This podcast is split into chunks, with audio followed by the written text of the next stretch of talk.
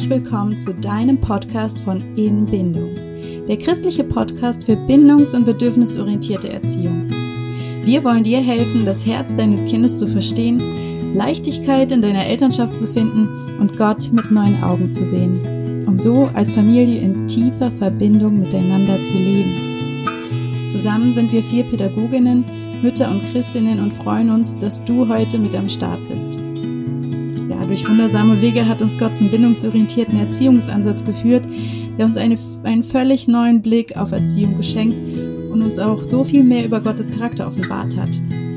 Wir sind so begeistert davon, dass wir auch andere Eltern damit erreichen wollen. Deshalb haben wir im September 2020 diesen Podcast gestartet.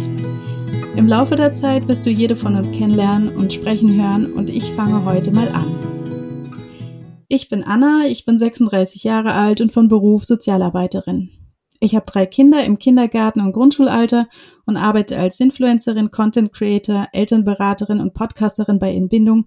Außerdem mache ich unsere virtuelle, virtuelle Assistenz.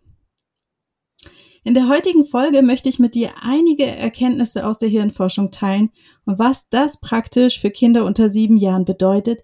Dann schauen wir uns das Thema Unreife aus der Perspektive der Bibel an und zum Abschluss möchte ich dir einmal kurz erläutern, was das alles mit uns Erwachsenen und unserem Leben mit Gott zu tun hat. Du siehst, das Thema ist also gar nicht nur für Menschen gedacht, die mit Kindern unter sieben Jahren zu tun haben, sondern es soll dir helfen, dich selbst besser zu verstehen. Sicher kennst du, wie wir alle, solche Verzweiflungsmomente, wie auch Sarah sie beschreibt. Ihr damals dreieinhalbjähriger Sohn brachte sie ziemlich auf die Palme. Er stellte seine Ohren einfach auf Durchzug und tat nie, worum sie ihn bat. Oder noch schlimmer, er tat das Gegenteil. Oh, was ist nur los mit ihm? Warum ist er undankbar, gereizt, hängt an mir wie eine Klette? Er ist doch schon bald vier, da muss er sich an der Kasse doch schon beherrschen können, wenn er keine Süßigkeiten bekommt. Diese und hundert andere Gedanken schwirrten durch ihren Kopf. Sie wollte ihr Kind verstehen und noch dazu wollte sie sich selbst verstehen. Ihre große Wut, die sie überkam, wenn er wieder nicht hörte, eine Wut, die sie Dinge tun und sagen ließ, die sie hinterher sehr bereute. Sie fühlte sich dann selbst wie ein kleines, unbeherrschtes Kind in der Trotzphase. Aber warum nur? Lass uns dazu einen Blick auf das kindliche Gehirn werfen. Bei der Geburt ist das Gehirn der am wenigsten entwickelte Körperteil. Es braucht durchschnittlich fünf bis sieben Jahre gesunder Entwicklung, damit die verschiedenen Teile des Gehirns untereinander eine Kommunikation aufbauen können. Ja, das Thema Gehirn ist natürlich hochkompliziert, deshalb werde ich euch nur eine sehr vereinfachte Anschauung geben und mich auf drei Teile des kindlichen Gehirns fokussieren. Erstens den emotionalen Teil des Gehirns, das limbische System zweitens das Kogn den kognitiven Teil, der für das Denken und Wissen zuständig ist, und drittens den präfrontalen Kortex. Das emotionale Gehirn reagiert schnell auf Reize und hilft uns bei Gefahr blitzartig zu reagieren. Es ist auch zuständig für unsere Gefühle. Dieser Teil des Gehirns ist praktisch unser Herz und es ist die Antriebskraft für unser Leben. Die höchste Aufgabe der Emotionen ist, das Kind reifen zu lassen. Das kognitive Gehirn ist für logisches Denken verantwortlich. Diese beiden Gehirnteile haben zu Beginn keine Verbindung und müssen erst Nervenbahnen schaffen, um miteinander zu kommunizieren. Das bedeutet daher, die Gefühle sind mit dem Verstand zunächst noch nicht verbunden. Das Kind hat also zum Beispiel ein, ein Gefühl, kann es aber weder benennen noch weiß es, wie es mit diesem Gefühl umgehen soll.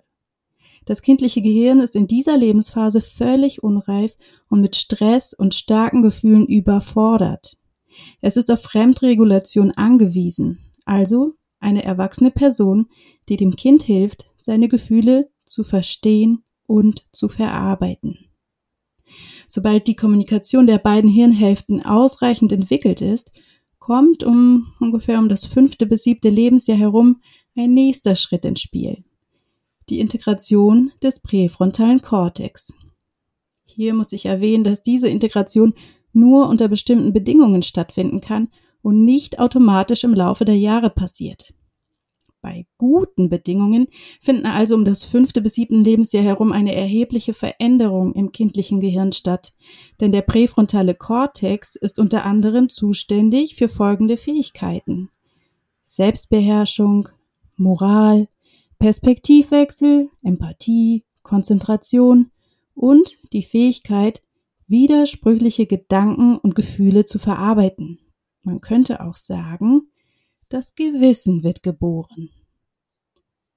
So, was bedeutet das für mein Kind unter sieben Jahren?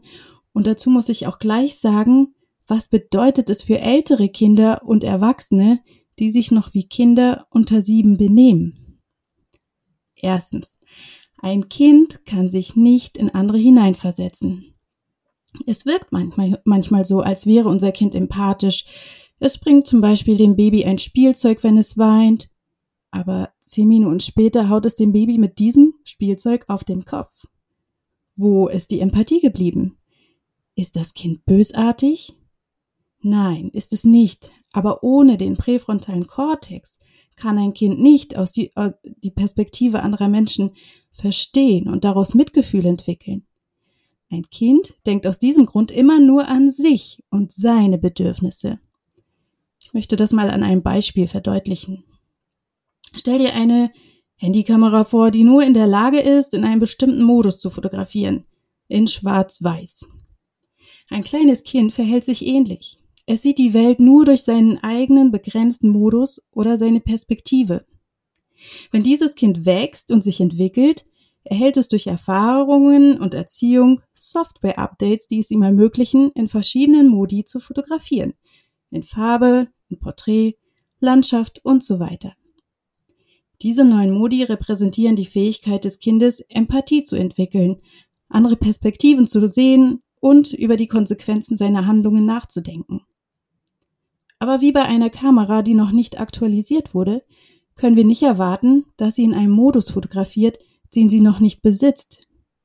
Genauso sollten wir nicht erwarten, dass ein Kind sich in einer Weise verhält, für die es noch nicht die nötige Software oder Reife besitzt. Wenn wir also darüber, äh, uns darüber ärgern, dass unser Kind nur in Schwarz-Weiß denkt und handelt, sollten wir uns daran erinnern, dass es noch nicht die Fähigkeit oder das nötige Update erhalten hat, in einer komplexeren, reiferen Weise zu agieren. Es liegt an uns, ihm die Werkzeuge und Erfahrungen zu geben, die es für dieses Update braucht. Kommen wir zum zweiten Punkt. Ein Kind ist impulsiv und kann sich nicht kontrollieren. Denk an ein Auto, das Gas geben kann, aber keine funktionierenden Bremsen hat. Vielleicht kennst du den Film Speed. Ein Kind ist oft wie dieses Auto. Es kann vorwärts stürmen, ohne anhalten zu können. Wenn es wütend ist, haut es zu, ohne darüber nachzudenken. Um diesen Impuls des Zuschlagens nicht nachzugehen, braucht es an Selbstbeherrschung und, und die Fähigkeit, zwei widersprüchliche Dinge gleichzeitig zu denken. Ich bin wütend und will zuhauen, aber ich habe meine Mama lieb und mache es doch nicht. Ein Kind hat kein innerliches Aber. Es fühlt nur ein Gefühl im Moment und es ist gesteuert von seinen starken Impulsen, Emotionen und Bedürfnissen. Ein Kind hat noch keine ausgebildete Stressregulation. Wenn wir es also unter Stress versetzen, zum Beispiel wenn wir ihm zu etwas Nein sagen, ist das Gehirn damit völlig überfordert und handelt im Affekt, ohne den Verstand benutzen zu können weil das emotionale Gehirn die andere Seite des Gehirns, also das Denken und die Vernunft, blockiert. Im Gefühlsausbruch funktioniert der Verstand nicht. Es entscheidet sich also nicht bewusst gewalttätig zu sein. Dritter Punkt. Ein Kind kann sich nur auf eine Sache fokussieren. Es lebt sozusagen im Singular-Modus. Wenn es spielt, dann spielt es. Es ignoriert das Rufen der Eltern aus dem anderen Zimmer nicht absichtlich. Aus diesem Grund fokussiert es sich auch immer nur auf eine Person. Vielleicht hast du von deinem Kind auch schon diese Aussage gehört, ich liebe nur noch Papa oder ich liebe nur Mama. Wenn der Papa von der Arbeit kommt, ist Papa cool und die Mama überflüssig oder nur die Mama allein darf es ins Bett bringen. Das heißt nicht, dass er die andere Person blöd findet. Sein Gehirn funktioniert einfach so. Es muss sich also auf eines fokussieren, um es vollständig und in der Tiefe zu begreifen. Kommen wir zum vierten Punkt. Ein Kind ist nicht konsequent im Einhalten von Regeln und kann keine Versprechen halten. Wir können also von unserem Kind nicht erwarten, dass es nicht an die sehr leicht erreichbare Süßigkeitendose rangeht, weil wir es als Regel aufgestellt haben. Für einen Moment kann das vielleicht klappen, aber ein Kind lebt im Hier und Jetzt. Wenn es eine Stunde später Lust auf Süßigkeiten hat, wird es die aufgestellte Regel einfach ausblenden. Und damit will es nicht provozieren oder bewusst die Regeln brechen, auch wenn wir solche Regelbrüche immer sehr persönlich nehmen. Stell dir vor, das Verständnis für Regeln eines Kindes ist wie ein unfertiges Puzzle. Manchmal passt ein Teil, manchmal auch nicht. Mit der Zeit vervollständigt sich das Bild, aber bis dahin ist es ein Pro Prozess des Ausprobierens und Verstehens. Fünften, fünftes Anzeichen. Ein Kind kann sich auch nicht von sich aus an gesellschaftliche Regeln halten. Ja, für uns Eltern ist es unglaublich wichtig, dass unser Kind andere Menschen begrüßt, sich für ein Geschenk bedankt oder sich entschuldigt, wenn es jemanden verletzt. Dies wird von der Umwelt und von uns erwartet. Aber ein Kind hat diese Regeln noch nicht für sich verinnerlicht. Um sich von Herzen entschuldigen zu können, muss man sich nämlich in den anderen hineinversetzen können und Mitgefühl empfinden. Wir können unser Kind also dazu anhalten, sich zu entschuldigen, was oft ziemlich schwierig ist, aber ohne ein Gefühl des Bedauerns hinter der Entschuldigung ist es nur ein bloßes Wort. Hat sich schon einmal jemand bei dir entschuldigt und du wusstest genau, dass es nicht wirklich von Herzen kam? Hm. Welchen Wert hat so eine Entschuldigung, die wir vom Kind abverlangen? Oder wenn du deinen Ehepartner verletzt hast, hilft es dir, wenn er dich beschämt oder dir sagt, dass du dich gefälligst zu entschuldigen hast? Oder drückt er dich dadurch nicht noch weiter von sich fort? Entschuldigungen müssen immer freiwillig geschehen und dazu sind unreife Kinder noch nicht fähig. Kommen wir zum letzten Anzeichen.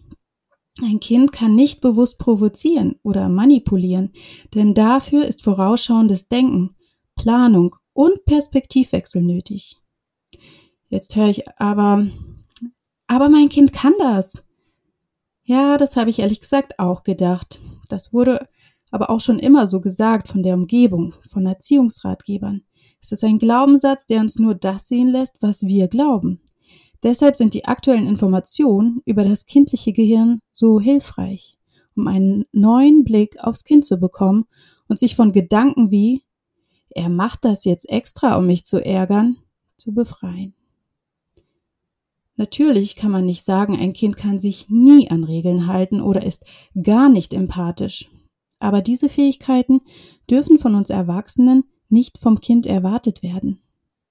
In Bruchstücken tauchen mit der Zeit immer mehr Zeichen der Reife auf, können zeitweise aber auch wieder verschwinden. Vielleicht hast du schon verstanden, worauf ich mit meinen Erklärungen hinaus möchte, aber ich bringe es noch einmal mit anderen Worten auf den Punkt. Es gibt kein böses Kind, das aus böswilliger Absicht unsere Grenzen verletzt und uns tyrannisieren möchte. Das richtige Wort für das Fehlverhalten des Kindes ist Unreife. Das Kind ist gefangen in seiner Unfähigkeit, andere Perspektiven einzunehmen und kann deshalb nur an sich selbst und seine Bedürfnisse denken. Es ist getrieben von seinen unterbewussten Impulsen und kann, sie, kann sich nicht beherrschen. Dieser Zustand ist die sündige Natur. In der Bibel wird der Zustand des Volkes Israel in Ägypten als ein Bild für die Sklaverei in der Sünde benutzt. Israel war in Gefangenschaft. Und so ist auch unser Zustand. Wir sind in der Sünde gefangen und kommen aus eigenen Kräften nicht heraus weil wir die Fähigkeiten, die notwendig sind, um reif und nächstenliebend zu handeln, nicht besitzen. Stell dir vor, du bist in einem Raum eingesperrt und obwohl du den Schlüssel siehst, der dir den Ausgang ermöglichen würde, liegt er außerhalb deiner Reichweite. Dieser Schlüssel repräsentiert die Reife, die Verbindung zu Gott und die wahre Freiheit. Du versuchst vielleicht den Schlüssel mit einigen Mitteln zu erreichen, du streckst deine Hand aus, springst, nutzt sogar einen Stock, aber egal wie sehr du dich bemühst, du kannst ihn nicht erreichen. Ich lese ein paar Verse aus Römer 7, aus Römer Kapitel 7 ab Vers 19. Ich tue nicht das Gute, das ich tun will, sondern das Böse, das ich nicht tun will. Wenn ich aber das tue, was ich gar nicht tun will, dann handle ich, handle nicht mehr ich selbst, sondern die Sünde, die in mir wohnt. Ich unglücklicher Mensch. Wird mich denn niemand aus diesem elenden Zustand befreien? Paulus beschreibt hier, wie es ist, in einem Körper zu leben, der in seiner Unreife stecken geblieben ist, der eben nicht von Mitgefühl getrieben wird, auch wenn er es sich so sehr wünscht. Dann, eines Tages, erscheint jemand an der Tür. Es ist Jesus. Er nimmt den Schlüssel, schließt die Tür auf und lädt dich ein, mit ihm herauszutreten aus dieser Zelle. Er gibt dir nicht nur den Schlüssel zur Freiheit, sondern zeigt dir auch den Weg. So wie wir als Erwachsene unseren Kindern helfen, ihre Reife zu entwickeln und ihren Weg im Leben zu finden, hilft uns Jesus, den Weg zur wahren Reife und Verbindung mit Gott zu finden. Ja, aus diesem Blickwinkel betrachtet sehe ich kein tyrannisches Kind mehr. Ich sehe ein Kind in sündiger Natur, welches also in seiner Unreife und der ich-bezogenen Perspektive gefangen ist, obwohl es doch eigentlich für das Wohl der anderen handeln möchte. Ich sehe ein Kind, das vollkommen hinweggefegt wird von seinen Gefühlen und mit ihnen nicht richtig umzugehen weiß. Ein Kind hat seinen zunächst egoistischen Eigenwillen. Diesen Eigenwillen an sich hat Gott uns Menschen geschenkt. Es geht also niemals darum, den Willen des Kindes zu brechen, sondern den Willen zu gewinnen und auf einen guten Weg zu führen. Um die sieben Jahre herum bekommt das Kind durch die Integration des präfrontalen Kortex eine komplett neue Dimension zu sehen. Dieses Software-Update findet statt. Ein gewisser Grad der Reife wird erreicht, der sich in der Pubertät und auch im Erwachsenenalter nochmal ausweitet. Nach wissenschaftlichen, also auch nach biblischem Maßstab können aber selbst wir Erwachsenen die vollkommen Reife hier auf der Erde nicht erreichen. Wer von uns Erwachsenen kann behaupten, immer seine Gefühle zu beherrschen und andere niemals zu verletzen? Und dennoch sind wir dazu aufgefordert, nach Reife zu streben. Die große Frage ist nun, wie wird man reif? Und bezogen auf unser Kind, welche Bedingungen sind für mein Kind nötig, damit es reifen kann? Auf die richtigen Bedingungen werden wir in den nächsten Folgen noch eingehen. Heute möchte ich noch zwei Anmerkungen zur Reife machen, die dir im Kopf bleiben soll. Erstens, Reife passiert nicht von allein mit der Zeit. Die Altersangabe von fünf bis sieben Jahren für den Beginn der Reife gilt nur unter richtigen Bedingungen. Deswegen gibt es übrigens auch sehr viele Erwachsene, die sich noch wie Kinder unter sieben verhalten. Zweiter Punkt. Reife kann nicht antrainiert werden. Seit Generationen ist unser Verständnis darin beschränkt, dass wir dem Kind ein reifes Verhalten antrainieren oder gar aufzwingen müssen. Das Ergebnis davon sind Menschen, die sich nach außen hin reif verhalten, aber in ihrem Inneren immer noch unreif sind. Menschen, die in Stresssituationen komplett unbeherrscht agieren, die zwar wissen, was richtig ist, aber große Probleme haben, danach zu handeln. Christen, die für die Außenwelt nett und heilig auftreten, viel Gutes tun, aber zu Hause oder in ihrem Herzen ganz anders sind. Kennst du solche Menschen? Bist du vielleicht selbst so jemand? So war es von Gott nicht gedacht, denn Gott möchte, laut Philippa 2, Vers 13, das Wollen und das Vollbringen in uns schaffen. So, ich vermute und hoffe, ich habe mit diesem Thema viele Fragen in dir geweckt. Zumindest ging es mir am Anfang so. Heißt das jetzt, mein Kind darf sich nach Belieben aufführen, weil es unreif ist und nichts von ihm erwartet werden kann? Und was, wenn mein Kind oft aggressiv ist? Ist es dann nicht doch böse? Wie bringe ich denn einem unreifen Kind Disziplin und gutes Verhalten bei? Ja, und wenn man als Erwachsener vielleicht selbst unreif ist, kann man noch nachreifen? Keine Sorge, auf diese und noch viele mehr Fragen werden wir im Laufe der nächsten Folgen eingehen. Und wie ein roter Faden soll sich die Aussage Jesu durch alle Themen ziehen. Wer in mir bleibt und ich in ihm, der bringt viel Frucht. Denn getrennt von mir könnt ihr nichts tun. Wenn dir die Folge gefallen hat, darfst du uns gern weiterempfehlen, bewerten oder uns auch ein Feedback geben. In den Show Notes findest du unsere Website, den Link zu unserem Instagram-Account und die Literaturangaben. Das war eine Folge von In Bindung. In Verbindung leben mit deinem Kind, dir selbst und Gott.